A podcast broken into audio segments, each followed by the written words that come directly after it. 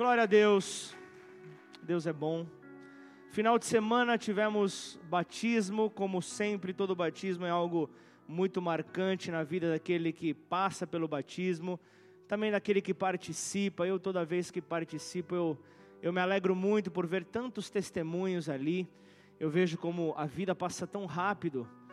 Eu há quase 12 anos atrás eu segurava um bebê e hoje e, e ontem eu batizei a minha filha. É algo realmente transformador, é algo que, que, que a, a, voz embarga, você não sabe direito o que está falando, e o medo de, de, de, de, trocar as coisas. Por isso que eu não, eu, eu não citei muito o versículo, para não me atrapalhar todo.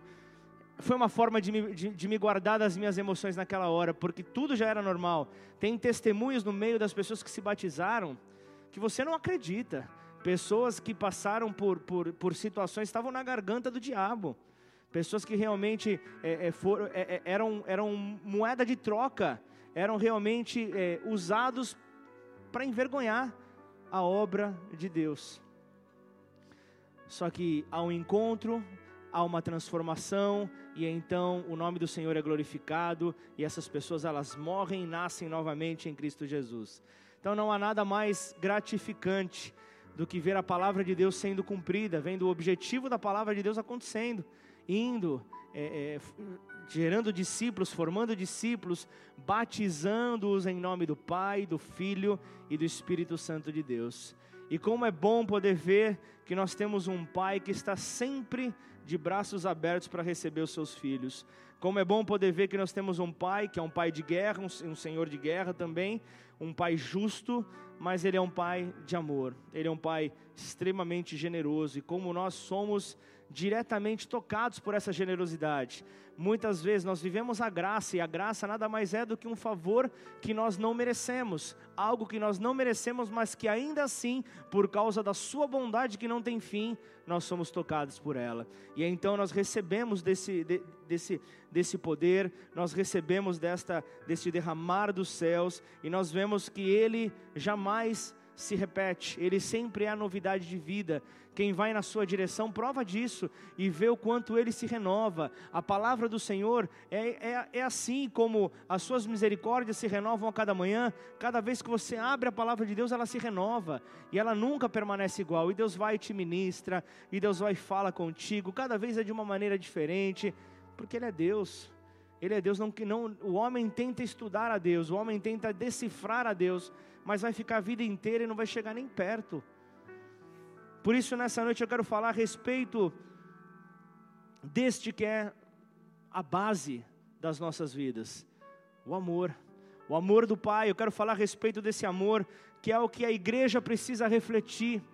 E esse amor eu posso é, é, é deixar uma característica aqui marcante, que é o texto, que é o, é o tema da mensagem desta noite, é a generosidade do Pai. Esse é o tema desta mensagem, a generosidade do Pai. E para isso eu quero trazer um, um, um, texto extremamente conhecido da palavra de Deus. Eu, sempre, eu, eu já preguei algumas vezes aqui, e, e, e a minha esposa sempre fala: vai sair mais azeite desse lugar? Sempre, nunca deixa de sair, nunca fui tão ministrado como dessa vez, e certamente da próxima serem mais porque a palavra dele se renova sobre nós, amém? E eu me lembro que essa mensagem foi uma, é, é, sobre este texto, esse texto eu, eu carrego ele há, há, alguns anos, eu carrego ele há aproximadamente 16 anos, com uma mensagem que eu preparei quando eu fiz o curso de líderes em São Paulo, e essa mensagem sempre fala comigo. E eu falo Lucas, Lucas 15, o Lucas 15 é o, é o chamado capítulo perdido. Nós vemos aqui é, três parábolas sendo colocadas aqui nessa passagem. Jesus fala a respeito da ovelha perdida, Jesus fala da moeda perdida, dracma perdida, e ele fala também a respeito do filho perdido. Fala do pródigo, fala justamente sobre aqueles que é, a, a, a, moeda ela se extravia de uma maneira, a, a, ovelha ela se extravia de uma maneira natural, a moeda foi perdida acidentalmente, agora o filho o filho se perdeu deliberadamente. E nessa noite nós queremos nos manter sobre a parábola do filho pródigo. Quero falar contigo, quero te mostrar que a missão da igreja está inserida nesta passagem. Então quero que você me acompanhe em Lucas 15, versículo 11, com o coração aberto e preparado para que Deus fale ao teu coração nesta noite, em nome de Jesus. Me acompanhe. Continuou: certo homem tinha dois filhos. O mais moço deles disse ao pai: Pai, dá-me a parte dos bens que me cabe. E, eles, e ele lhes repartiu os haveres. Passados não muitos dias, o filho mais moço, ajuntando tudo que era seu, partiu para uma terra distante e lá dissipou todos os seus bens, vivendo dissolutamente. Depois de ter consumido tudo, sobreveio àquele país uma grande fome e ele começou a passar necessidade. Então ele foi e se agregou a um dos cidadãos daquela terra, e este o mandou para os seus campos a guardar os porcos. Ali desejava ele fartar-se das alfarrobas que os porcos comiam. Olha o ponto que o ser humano chega. Quem foge do pai chega nesse ponto. Mas ninguém lhe dava nada. 17. Então, caindo em si, disse: Quantos trabalhadores de meu pai têm pão em fartura, e eu aqui morro de fome? Levantar-me-ei e irei ter com meu pai, e lhe direi: Pai, pequei contra o céu e diante de ti já não sou digno de ser chamado teu filho, trata-me como um dos teus trabalhadores. E levantando-se foi para seu pai. Vinha ele ainda longe quando seu pai o avistou e, compadecido dele, correndo, o abraçou e o beijou. E o filho lhe disse: Pai, de novo, pela segunda vez, pequei contra o céu e diante de ti, já não sou digno de ser chamado teu filho. O pai, porém, disse aos seus servos: Trazei depressa a melhor roupa, e vestiu, ponde-lhe um anel no dedo e sandálias nos pés. Trazei também e matai o novilho cevado, comamos e regozijemo-nos. Seguindo. Porque este meu filho estava morto e reviveu, estava perdido e foi achado, e começaram a regozijar-se. Ora, o filho mais velho estivera no campo, e quando voltava, ao aproximar-se da casa, ouviu a música e as danças. Chamou um dos criados e perguntou-lhe o que era aquilo. E ele lhe informou: Veio teu irmão, e teu pai mandou matar o novilho, o novilho cevado, porque o recuperou com saúde. E ele se indignou e não queria entrar. Saindo, porém, o pai procurava conciliá-lo. Mas ele respondeu a seu pai: Há tantos anos que te sirvo sem jamais transgredir uma ordem tua, e nunca me destes um cabrito sequer para alegrar-me com os meus amigos. Vindo, porém, esse teu filho que desperdiçou os teus bens com meretrizes, tu mandastes matar para ele o novilho cevado? 31. Então lhe respondeu o pai: Meu filho, tu sempre estás comigo, tudo o que é meu é teu.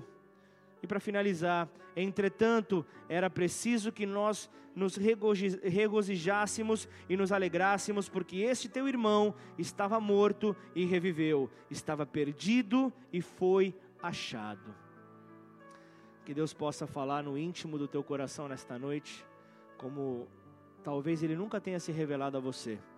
Que você possa compreender o Pai, Deus Pai estampado neste texto, que você possa ver o Filho Jesus estampado neste texto, que você possa ver o agir do Espírito Santo de Deus e que isso possa vir sobre as nossas vidas. E, e algo que eu quero entrar, um detalhe: a missão da igreja está inserida nesta parábola.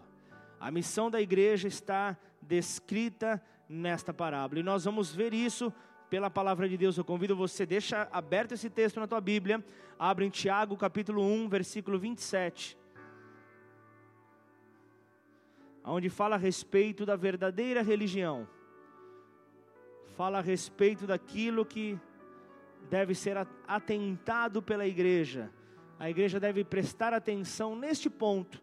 A religião pura e sem mácula para com o nosso Deus e Pai é esta: visitar os órfãos e as viúvas nas suas tribulações, e a si mesmo guardar-se incontaminado do mundo. Qual é a verdadeira religião?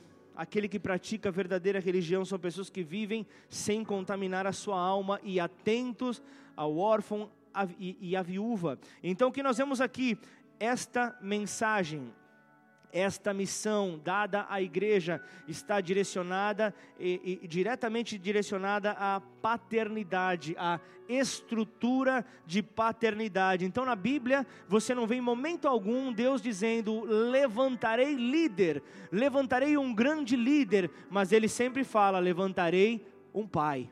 Levantarei um pai que fará diferença, levantarei um pai que dará direções, levantarei um pai que mudará todas as coisas. Quando ele fala com Abraão, ele não diz: Abraão, farei de você um grande líder sobre a terra, mas ele fala: farei de você um pai de uma nação, farei de você um pai sobre toda a nação, porque aquilo que Deus está querendo fazer através da sua mensagem, a estrutura de Deus, ele gera uma estrutura de paternidade porque Ele é Pai, e nesse, nesta generosidade do Pai, nós vemos que isso está diretamente direcionado na mensagem dele, naquilo que ele quer compartilhar para com a sua igreja. E quando isto é anunciado em muitas, em muitas igrejas, a primeira coisa que vem quando se fala de pai, até se entende de um pai celestial, mas se vai se falar a respeito de um pai que direciona, que vai, que vai mostrar um caminho correto, já começa a se falar, não, Pai só há um. Aí você vê então, você vê então é, é, Paulo, Paulo falando ali com Timóteo, Paulo falando meu filho na fé.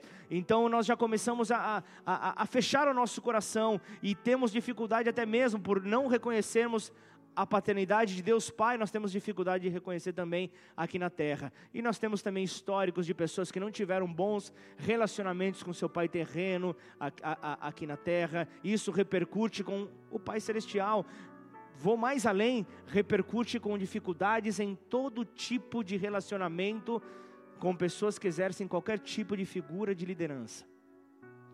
Então, são pessoas que têm problema com professores na escola, é, cursos, é, faculdade. Nós vemos pessoas com dificuldade com policiais.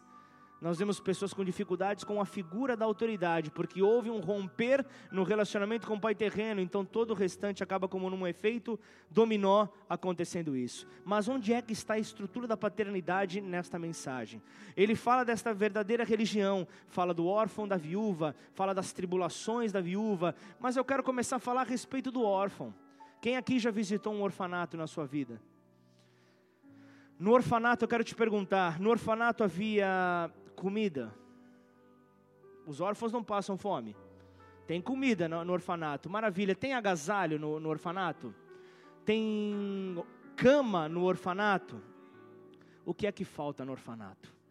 No orfanato falta o pai falta paternidade. É isso que nós vemos de uma maneira bem clara. É, é, é, o mesmo que acontece com a viúva. A viúva consegue ter o suprimento econômico sobre a sua vida, mas a figura da paternidade lhe falta sobre ela. Então, exercer a paternidade onde ela foi retirada, esta é a missão da igreja.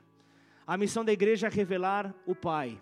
A missão da igreja é como, João, como, como Jesus, ele faz a oração sacerdotal em João 17 ele faz a oração ali para que todos saibam que o Pai me enviou.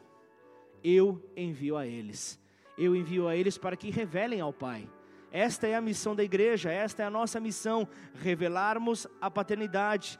É, é, é, isso que eu e você precisamos nos atender, atentar. Então pense o seguinte: é, as tribulações da viúva, elas são simplesmente em decorrência da ausência do pai, porque se fosse dinheiro, em momento nenhum Deus mandaria então que Jesus viesse à terra e se entregasse e morresse em nosso lugar. O que, que ele faria? Distribuiria em cada esquina uma porção de dinheiro para cada um e os problemas da terra acabariam. Não é assim mesmo, não?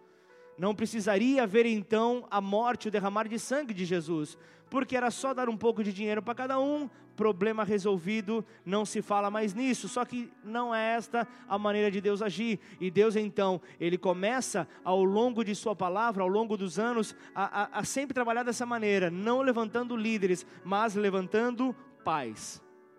Eu quero dizer algo mais claro: quem levanta líder é pastor de igreja. Amém? Não que isso seja errado, isso é algo correto para a condução, para condução do corpo, para uma organização, uma estrutura do corpo.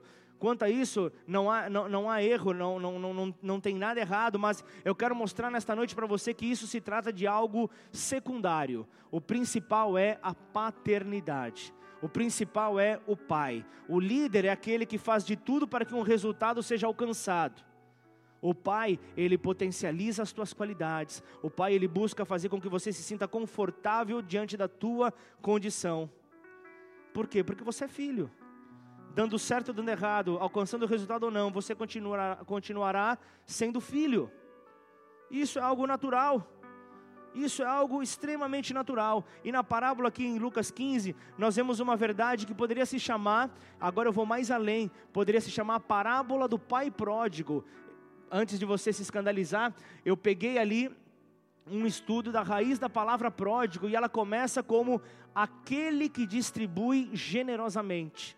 E com o passar do tempo, essa palavra foi perdendo ali a sua conotação, foi perdendo ali o seu sentido e foi simplesmente deixada associada, houve a mudança do seu significado para somente esbanjador, gastador, aquele que não tem controle sobre os seus gastos.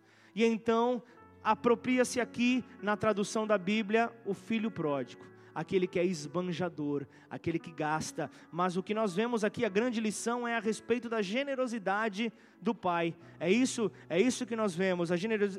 nós vemos que um pai que age em generosidade quando o filho sai de casa. E ali, na, na, na, sobre aquele contexto daquela época, nós vemos que Jesus, ao trazer aqui é, é, esta mensagem, nós vemos que o texto em Lucas 15 fala sobre algo que era familiar, fala sobre uma ovelha perdida, fala sobre algo que eles estavam habituados, né, a, a ver os rebanhos nos campos, a verem ali é, os pastores de ovelhas. Fala-se sobre uma parábola, uma, uma dracma perdida, uma moeda perdida dentro de casa de uma maneira acidental e fala sobre dois filhos de um pai. E ali, naquele determinado momento, o filho se cansa de, de, de, simplesmente não reconhecer paternidade e ele pede a antecipação de uma herança. A herança que normalmente era, é, era, era concedida mediante a morte do pai, não se dava herança em vida. Então nós vemos que ele pede essa antecipação e ele transforma tudo em recursos financeiros e vai para uma terra distante. E lá já começa então a, a explicação dessa parábola de uma maneira clara. Aquele que se afasta da presença do pai, aquele que se distancia do pai, passa fome. Aquele que se distancia do pai vive necessidades. Aquele que se distancia do pai perde a sua provisão, perde a sua proteção. E então nós vemos que o, o, filho começa a passar por isso. Então o que, que acontece? É como, é como falarmos de uma igreja, aquele que se afasta dos caminhos do Senhor e vai para terras distantes do pai, não tem a atenção do pai porque ele se esconde dele, se afasta dele, e então o que, que acontece? Começam a haver associações indevidas. E então você vê que a Bíblia fala que ele se associa a um cidadão daquela terra. E o que, que acontece? Cidadão daquela terra, o que, que acontece? Eles desejam envergonhar os filhos de Deus. É isso que eles desejam. Agora imagina só para você, numa cultura onde o povo judeu era um povo trabalhador, era um povo que, que visava muito os recursos. Imagina para você o que era um, um judeu se associar à criação de porcos. Pior, desejar comer a comida dos porcos, um animal que andava num ambiente extremamente sujo. Aquilo era uma vergonha para a cultura judaica, aquilo era uma vergonha para o povo judeu. Então aquilo não poderia passar pela cabeça de um judeu consciente, em sã consciência. Por isso é que naquele momento ele desejava comer aquela comida, e, e, e, o cidadão daquela terra, desejando envergonhar a obra de Deus, desejando envergonhar o Filho de Deus, empurrava ele cada vez mais para aquele buraco. Só que a palavra diz que ele caiu em si. Só cai em si quem está fora de si. Só cai em si quem já está sem consciência nenhuma. Só cai em si quem já se perdeu, quem já está somente à base de conselhos errados. Já está à base de um coração fechado, de um coração empetrificado. E é esse é o grande problema de quem está distante do Pai. E ali naquele momento, ao cair em si, ele sentiu falta do quê? Vamos voltar aqui, ó, versículo 17. Caindo em si, disse: Quantos trabalhadores de meu pai têm o quê? O quê? Pão, mas é pão normal? É pão com fartura. Fala de um alimento com fartura quem está perto do pai. Quem está junto ao pai tem alimento em fartura. E foi a primeira coisa que ele sentiu falta. Você não vê ele falando a respeito de vestes, ele não sentiu falta de anel de autoridade, ele não sentiu falta de sandálias, ele sentiu falta de alimento. eu tinha alimento livre na casa de meu pai. Não, e, e, e, o, e o mais profundo aqui, a generosidade do pai era tanta que quem não era filho era abençoado por ele também. Quantos trabalhadores do meu pai têm pão com fartura? Ele não está nem falando dos filhos, ele está falando dos trabalhadores que nem filhos são. Quem vai na direção de um pai generoso entende justamente isso. Entende que o pai abençoa até mesmo aqueles que não são seus filhos. Por quê? Porque ele é generoso e a sua generosidade não tem fim. Então nós vemos aqui que, que, que a paternidade alcançava até mesmo quem não era filho. E o filho que ficou, o filho mais velho, era alguém que também não era generoso, porque ao ver o seu irmão retornar, ele não se alegrou, ele não conseguiu se, se alegrou, não conseguiu se alegrar com a, a, a, volta do filho em vida, do irmão em vida. Mas começou a, a fazer comparações. Então nós vemos que esse texto, único generoso aqui, é o pai. O único generoso aqui é o pai. Na casa de meu pai, até os empregados têm fartura de pão. Só que o pai ali estava no relógio, no relógio paterno, no relógio da paternidade, esperando o filho voltar. Estava esperando o filho retornar. O meu filho ele vai voltar. Esse é o pai que intercede. Esse é o pai que dobra o joelho ele diz: Ainda que o meu filho não esteja caminhando os, os, os, caminhos perto de mim, não esteja voltado ali para aquilo que eu, eu direcionei, ele vai voltar. Porque um pai não desiste, um pai permanece com os joelhos dobrados, clamando, chorando, intercedendo, sabendo que um dia esse filho volta. Porque quem é filho, filho volta. Então nós vemos aqui que ele começa a fazer esse clamor, e quando ele está de longe e avista o filho, o pai é tão generoso que ele economiza 50% do caminho. Ele vai na direção do filho e o abraça, o perdoa naquela hora. E o filho tenta se justificar. O filho tenta falar: pai, já não sou digno de ser chamado de filho. E o pai praticamente dá um, um pedala nele e fala: fica quieto, fica quieto, você estava morto você é meu filho, você estava morto e agora você, eu estou te encontrando com vida. Vamos celebrar a vida, vamos celebrar o amor, vamos celebrar a reconciliação. É isso que nós desejamos, é isso que nós esperamos, é isso que nós queremos ver, porque você estava morto, agora você vive. Então é hora de nós brindarmos essa vida, porque você nunca deixou de ser o meu filho. Ainda que veio acusação ali do filho mais velho, mas esse, esse filho gastou tudo. Não sei se você tem um, um português tão arrequentado. Meretrizes são mulheres da vida. Ou seja, ele gastou o dinheiro, ele jogou no lixo o dinheiro da herança. Ele jogou tudo fora. Ele não teve cuidado, ele não teve zelo com aquilo que o pai havia conquistado. Só que qual que é o grande problema que eu vejo aqui nesta ótica sobre este texto? O grande problema aqui é a igreja se enxergar como um lugar de irmãos apenas e não enxergar ao Pai. Com a mentalidade de irmão, sempre haverá uma disputa. Sempre haverá uma disputa, ainda que seja inconsciente, aonde o meu trabalho sempre vai superar o do meu irmão. Quem aqui tem irmão? Irmão biológico ou irmão de consideração? Sempre foi paz e amor com os irmãos? Meu pai ama mais você. Quem, é, quem já não falou essa frase? Quem já não ouviu essa frase? Papai te ama mais. Você ama mais a ele do que a mim. Essa é a frase por causa dessa disputa. Isso é algo bíblico. Se você for acompanhar comigo, o primeiro assassinato da Bíblia começa ali, Caim e Abel. Um irmão que olha, porque o meu irmão foi aceito e eu não. Ele vai e mata o irmão. Um pouco mais para frente você vê ali José, José do Egito, filho mimado, que recebe ali uma, uma, uma roupa do pai toda colorida. E o que, que os irmãos fazem? Tomado de inveja, vendem o irmão mais novo e forjam um assassinato. Pegam a, a veste que ele havia ganho, mataram um animal, jogaram sangue no, no animal e apresentaram para o pai a mentira. Aqui, ó, teu filho morreu por causa de inveja. Então nós vemos isso. A mentalidade de irmão sempre gera disputa, mas quando nós temos uma identidade de filho, nós apenas queremos enxergar ao Pai, mesmo ainda rodeados de irmãos, mas sabemos o nosso Pai vai nos levar ao lugar onde o Pai deseja, Ele vai levar ao máximo do nosso potencial e nada vai se perder, porque a nossa identidade está guardada nele. nós não passaremos necessidade, nós não passaremos fome, nós não passaremos por temores, porque Ele nos guardará. Ele nos fortalecerá. Então nós temos que deixar de ter esta mentalidade de irmãos e começar a ter uma mentalidade de filhos. O filho estava morto, mas ressuscitou, a palavra de Deus fala. E isso nós vemos que o pai, ele suporta tudo. Agora o líder não. Não dá resultado para você ver. O líder fala o quê? Troca. Preciso de resultado. Muito se vê isso no, no, no mercado corporativo, nas empresas, mas nós vemos também em igrejas. Não deu resultado, troca.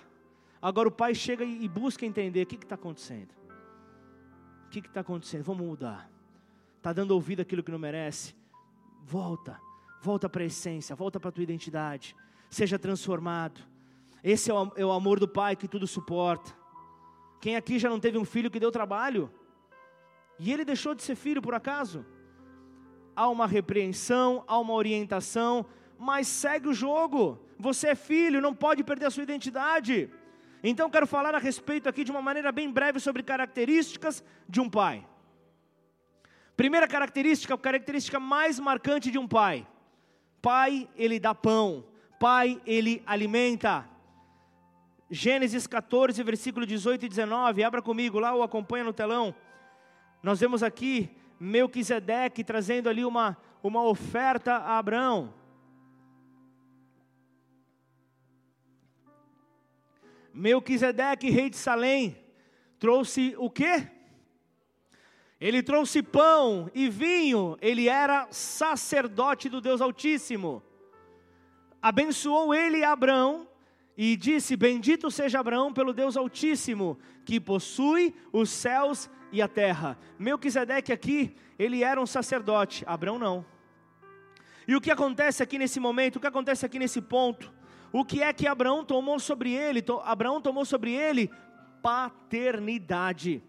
Ele toma sobre a sua vida paternidade, mesmo Melquisedeque sendo sacerdote, Abraão toma então essa, essa paternidade quando Melquisedeque oferta pão sobre ele, oferta alimento sobre ele. Então um pai, ele é reconhecido pela capacidade de alimentar pela capacidade de alimentar ao seu povo, pela capacidade de aumentar aos seus filhos. É assim que se reconhece um pai. Então entenda que igreja, igreja não é um lugar para obedecer regras, mas é um lugar para pegar alimento sólido que o pai fornece para nós. É este alimento sólido que nós devemos nos agarrar. É isso que nos fará fortes, é isso que nos sustentará a continuar nesta caminhada que ele tem proposta para nós. Amém?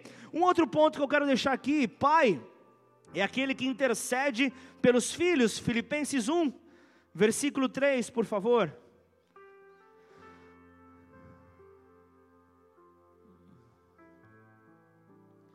Filipenses capítulo 1, versículo 3: Dou graças ao meu Deus por tudo que recordo de vós. Pai é aquele que intercede pelos seus filhos. Pai é aquele que investe de uma maneira forte na oração, fazendo com que tudo seja conhecido ao nosso Deus. Este é o papel do pai. Então, se você tem os teus filhos biológicos, se você tem os seus filhos de consideração, seja um pai verdadeiro. E entenda que um pai verdadeiro, o princípio, ele dá alimento, ele intercede, ele coloca ali as petições, ele coloca as, as, súplicas, coloca tudo diante de Deus. Ele dá amor sim, mas ele tem responsabilidades também. E essas responsabilidades não podem ser ignoradas. E este pai, então, ele se posiciona de uma maneira clara, como aquele que, que, que busca ali levar ali a, a, a necessidade da sua família ao pai.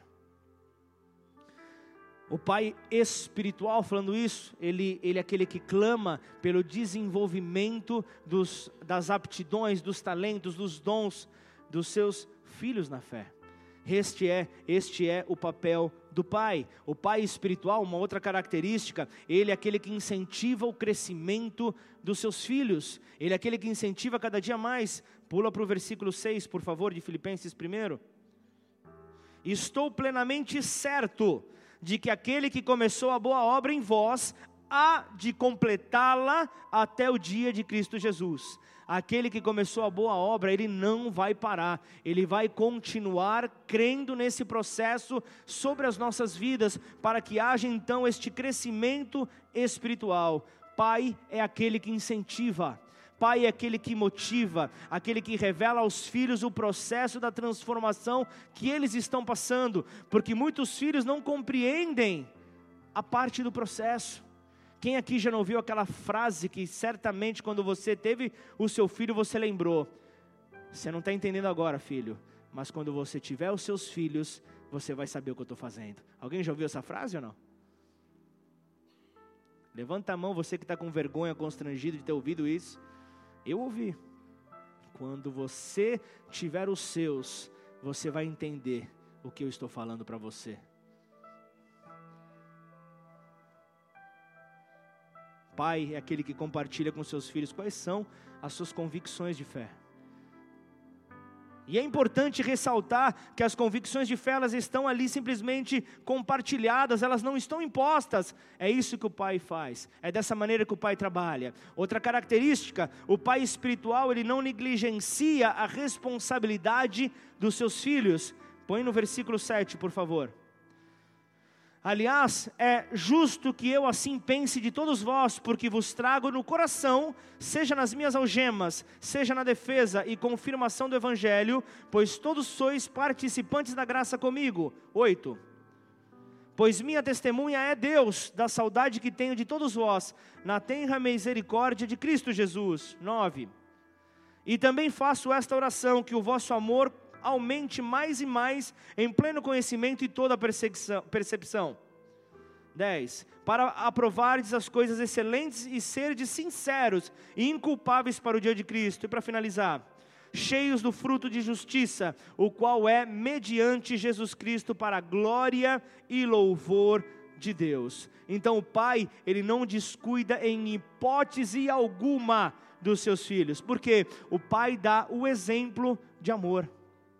O pai ele precisa apresentar de uma maneira clara o que é o amor, de que forma que este amor deve existir. Então ele expressa os seus sentimentos e atos num amor genuíno, num amor claro para com os seus filhos. É isso então que ele precisa passar. E um amor, e um amor que prospera no ministério, é um amor que é conjugado com três palavras que você precisa guardar no teu coração. A primeira delas é ciência, que é o conhecimento atento e aprofundado de algo também de discernimento. Discernimento é a capacidade de compreender situações e de separar o certo do errado. E por último, o entendimento do Espírito Santo, que é a faculdade de avaliar os seres e as coisas, julgamento, opinião.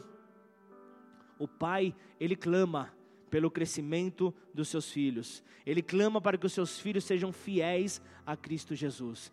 Este é o desejo do Pai. É assim como é forte a alegria, a alegria, a alegria que Deus sente quando nós vamos diante dele arrependidos. É dessa maneira que o Pai, o Pai generoso, aqui em, Lucas 15, ele, ele se posiciona diante da, da, da cena de ver o filho arrependido retornando. E pensa, um filho que vai distante do Pai, ali gastar a herança do pai, ser envergonhado no mundo por cidadãos daquela terra distante.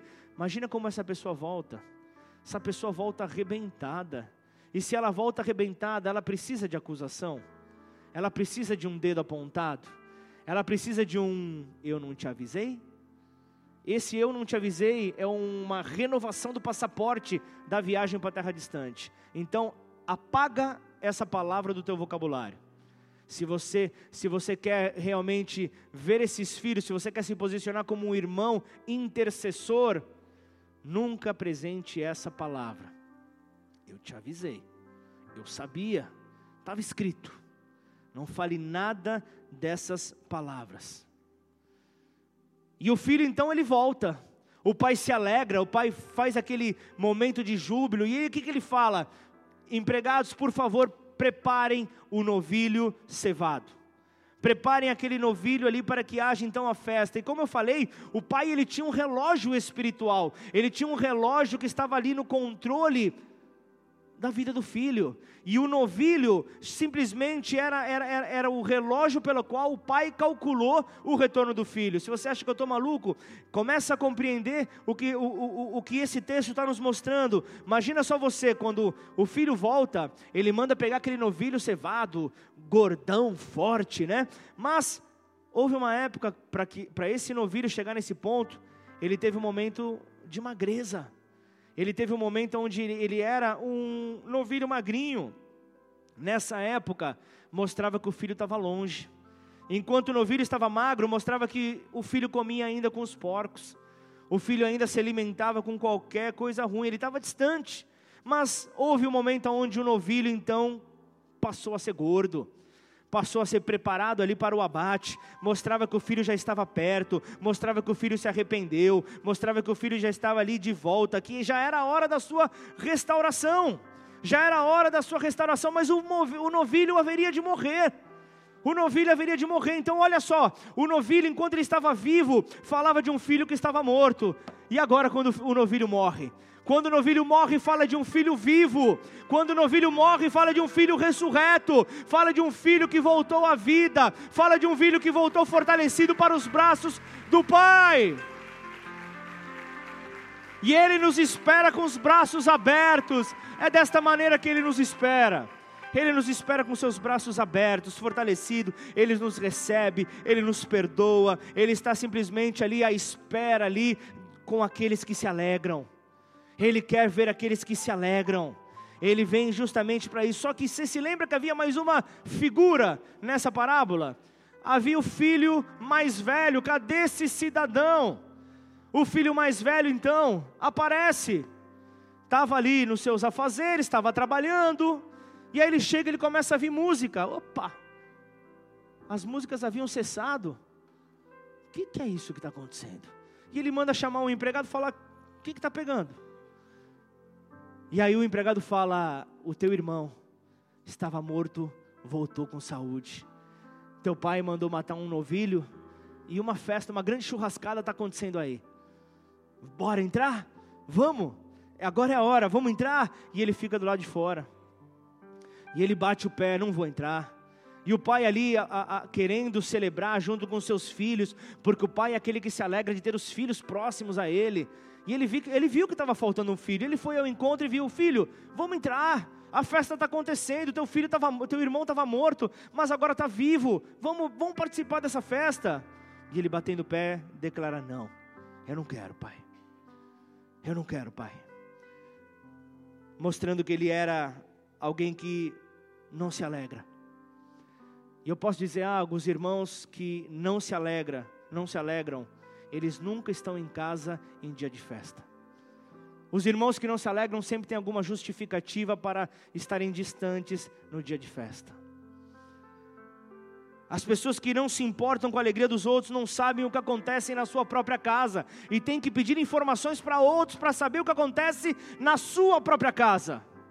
Um lugar onde você deveria ter a liberdade de entrar e sair.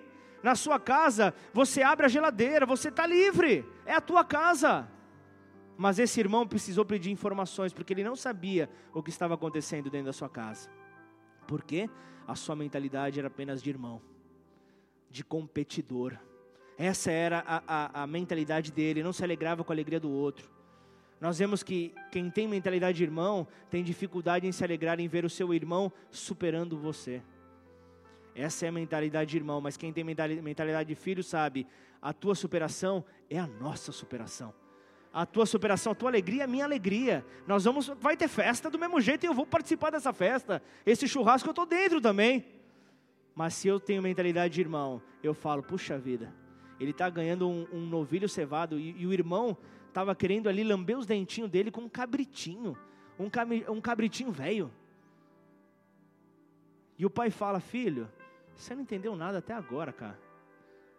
Todo esse tempo junto, tudo que é meu é teu. Você pode aproveitar de tudo, cara. Não tem nome em nada, não tem corrente em nada. É tudo é teu, cara. O teu filho, o teu irmão se perdeu. O teu irmão se perdeu e ele desejou ter a parte dele, mas você não. A tua parte era junto da minha, estava tudo livre. Pare de pensar com essa mentalidade. Esteja junto do teu irmão nesta hora. Só que se a sua mentalidade for apenas de irmão, você não vai conseguir se alegrar com a alegria do outro. Irmãos que, que pensam dessa maneira, que tem essa, essa, essa, essa limita, limitação na sua mente, não cantam, não celebram, não se alegram, escutam apenas de longe a cantoria acontecer. Não conseguem se aproximar, gostariam de estar juntos, mas o coração está fechado. E porque o coração está fechado, isso não permite.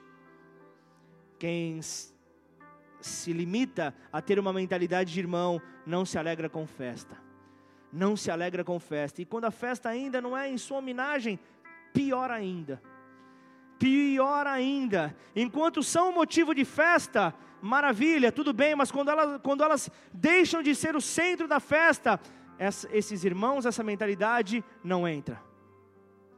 Então, o que esta mensagem traz para nós o arrependimento. O desejo do pai é ver filhos arrependidos, filhos que entendam que eles dependem de tudo para com o seu pai, mas mesmo assim são livres, porque a dependência do pai traz liberdade. A dependência do pai, não, não, do pai não deixa você passar fome. A dependência do pai não deixa você tomado em medo. A dependência do pai não permite então que as limitações, que as necessidades te alcancem, porque ele te guarda, ele te livra de todo mal, ele te afasta de todo mal, ele te mantém livre, ele te mantém fortalecido. É isso que nós precisamos. Precisamos deste Pai a todo instante. Este Pai conduzirá os nossos passos por onde quer que nós formos, basta apenas reconhecê-lo que Ele está aqui. Nesta noite nós terminamos o momento de adoração declarando: O Deus de fogo está aqui. Talvez você fez uma decoração de uma letra de uma canção, mas o que você estava declarando era: O teu Pai de guerra o teu Pai generoso, o teu Pai de amor, Ele está nesta casa. E porque Ele está nesta casa, nós celebramos a Ele. Então eu te convido a ficar de pé, vamos adorar a esse Deus em nome de Jesus.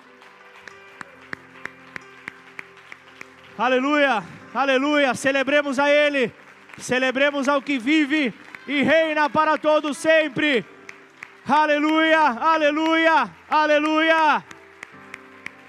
Deus forte e poderoso, é o Senhor, Criador dos céus, da terra e de tudo que nela há, e diante de ti toda a terra há de se dobrar, toda língua há de confessar que o Senhor é Deus, que o Senhor é Deus, que não há outro igual, não há outro igual. Nos rendemos diante da tua majestade da tua formosura, para reconhecermos: o Pai está aqui, o Pai está aqui.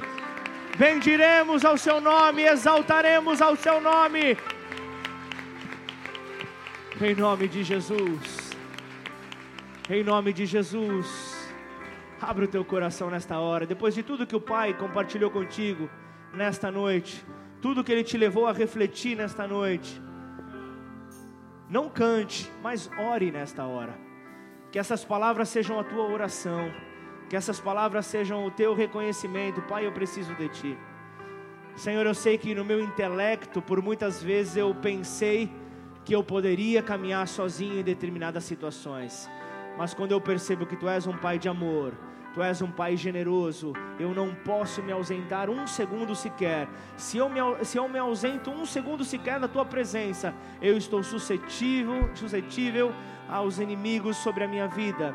Eu estou simplesmente à disposição de um contra-ataque inimigo, e então a necessidade, a fome pode vir sobre mim. Por isso, nessa hora, louve a Ele, adore a Ele, em nome de Jesus. Queremos queimar, ó Deus, o teu fogo. Queremos queimar, ó Deus, deste amor, ó Deus, que não conseguimos, ó Pai, apenas administrá-lo dentro de nós. Precisamos, ó Deus, colocá-lo externamente. Precisamos expor este amor. Precisamos demonstrar este amor. Por isso, nessa hora, eu quero orar por você que tem falhado neste ponto Eu quero orar por você que tem falhado em demonstrar deste amor, em demonstrar do amor do Pai sobre toda a terra. Esta é a nossa chamada. É para isso que nós somos chamados para revelar ao Pai. E aquele que revela ao Pai revela o amor. Aquele que revela ao Pai revela a essência do Pai, que é o amor. Por isso, Pai, em nome de Jesus, eu quero orar por todo aquele, Senhor, que nesta noite aqui veio aqui veio conduzido pelo Teu Santo Espírito, Pai. Eu sei, Senhor, que o Teu Santo Espírito nos conduz em lugares onde nós muitas vezes não imaginamos, nós muitas vezes não compreendemos, mas Jesus, após Mateus 3, Mateus 3 ter passado pelo seu batismo, o Espírito leva ao deserto para ser tentado, para que então ele pudesse ali passar e mostrar que é possível, é possível enfrentar todo tipo de dificuldade, refletindo a imagem do Pai.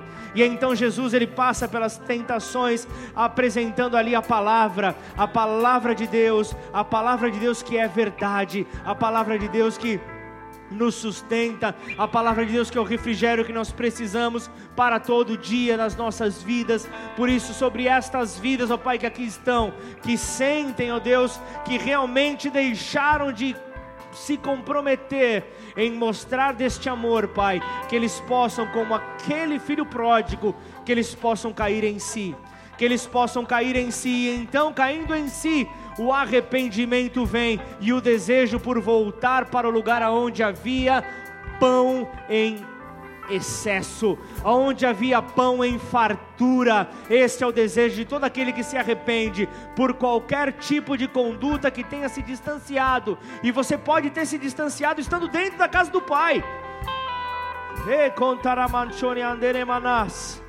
Mas é, é o que Deus te chama nesta hora: caia em si é o teu momento para cair em si e retornar para os braços de amor do Pai, o Pai generoso, o Pai generoso que vai em direção ao filho quando este diz: Eu não sou digno de ser chamado teu filho. Ele pensa numa primeira vez e depois ele declara ao pai, e você percebe que o pai, ele nem estende esse assunto com o filho, ele fala: Filho, esquece de tudo isso. Eu te tinha como morto, mas hoje você está vivo. Nós temos que desenvolver nosso relacionamento com o Pai. Nós precisamos desenvolver a cada dia mais, buscar em conhecê-lo.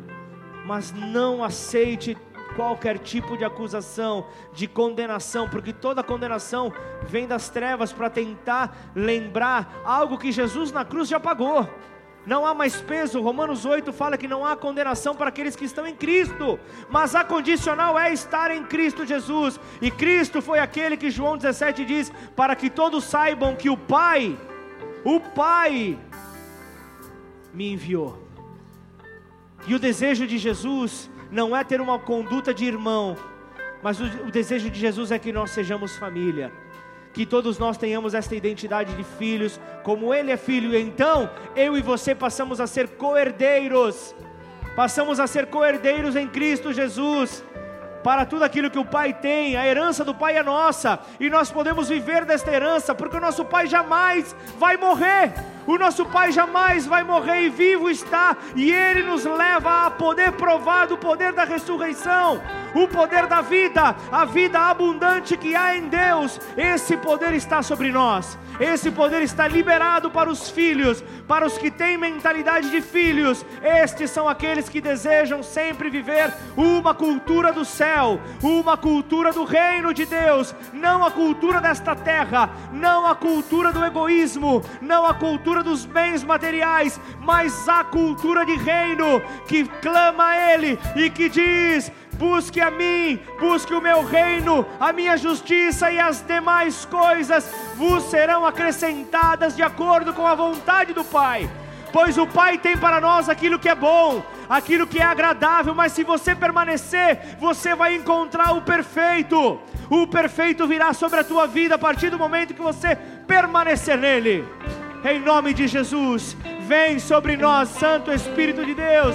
Paizinho amado, nós te desejamos Paizinho amado, nós te queremos e eu quero nesta hora, eu quero nesta hora orar por você que veio aqui nesta noite e ainda não teve este privilégio, ainda não tomou esta decisão de entregar a tua vida a Jesus Cristo, a Jesus. Isso não fala de uma religião, pois a religião fala de algo, algo que foi criado para religar o homem a Deus, mas fala de uma mudança de vida fala de uma transformação, fala de um desejo de querer viver os céus aqui na terra como apenas um simples, uma simples demonstração do que na eternidade eu e você viveremos para a glória de Deus.